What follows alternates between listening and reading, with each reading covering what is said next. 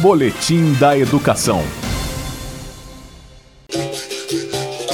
Neste sábado, às 10 da manhã, os sons, os gingados e a herança cultural da capoeira vão fazer parte das rodas de conversa do programa Barracão, que é veiculado aqui na Rádio Cultura FM 100,9.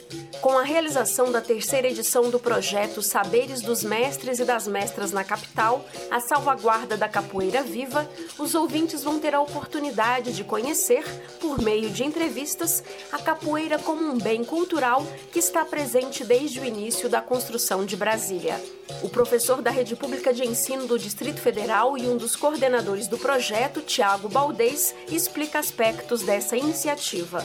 O objetivo do projeto é justamente trazer o registro da oralidade e dos saberes que esses mestres e essas mestras têm, advindos da sua prática de vida capoeirana. Nesse sentido, o projeto tem a importância fundamental de trazer a história da cultura viva dos detentores do saber capoeirano do DF. Ele tem um formato que agrega entrevistas, essas entrevistas serão utilizadas alguns trechos na íntegra para compor um livro.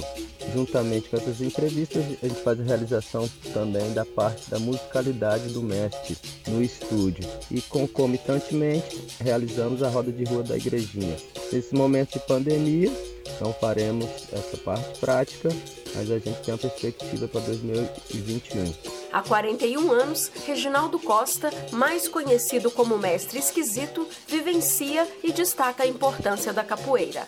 Capoeira é múltipla. A capoeira tem muitas fases, muitas faces. A capoeira hoje ela está no mundo inteiro sendo explorada na perspectiva ancestral, na perspectiva cultural, na perspectiva artística. Tem movimentos em torno da capoeira esporte, tem a capoeira do ponto de vista de um estudo etnológico, de um estudo antropológico, a, a, as tradições que ela reporta, que ela traz, um movimento musical gigantesco em torno da capoeira, ainda mais hoje que ela está em quase 200 países, e o mundo inteiro consome esse, esse movimento.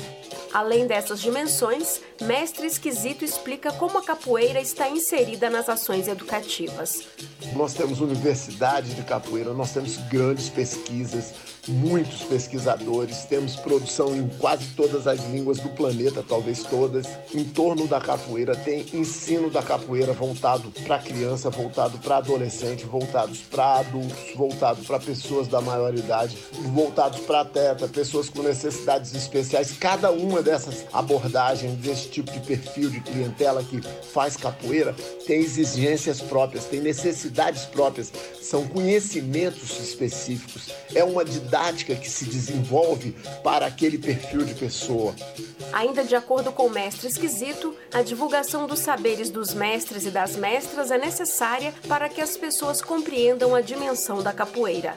Aqui em Brasília, a última estimativa que a gente teve tinha mais de 100 mil praticantes de capoeira. Então, isso é um movimento gigantesco e não é moda. Então, a capoeira, para nós que somos capoeiristas, é a nossa vida entregue para um aprendizado sem fim. E conhecer esses, esses mestres, conhecer suas orientações, inclusive filosóficas, muitas vezes as suas, a sua formação intelectual, acadêmica, traz um perfil da pessoa e principalmente conhecer a sua árvore, a sua produção, tanto de onde ele veio quanto as pessoas que ele produziu, que ele formou, que ele introduziu na capoeira. E o projeto dos saberes dos mestres da capitais, mestres e mestras, faz parte de uma das iniciativas mais sólidas em torno do registro desses mestres da capital do Brasil. O segundo programa da terceira edição do projeto Saberes dos Mestres e das Mestras na Capital, a salvaguarda da capoeira viva, vai ao ar neste sábado, às 10 da manhã, no programa Barracão, da Rádio Cultura FM 100,9. Para compor o acervo documental, Mestre Cal e Mestra Ana vão ser os entrevistados. Além da gravação dos áudios, pequenos vídeos e também fotografias vão ser produzidos. A programação completa está disponível no Instagram, arroba Barracão da Cultura.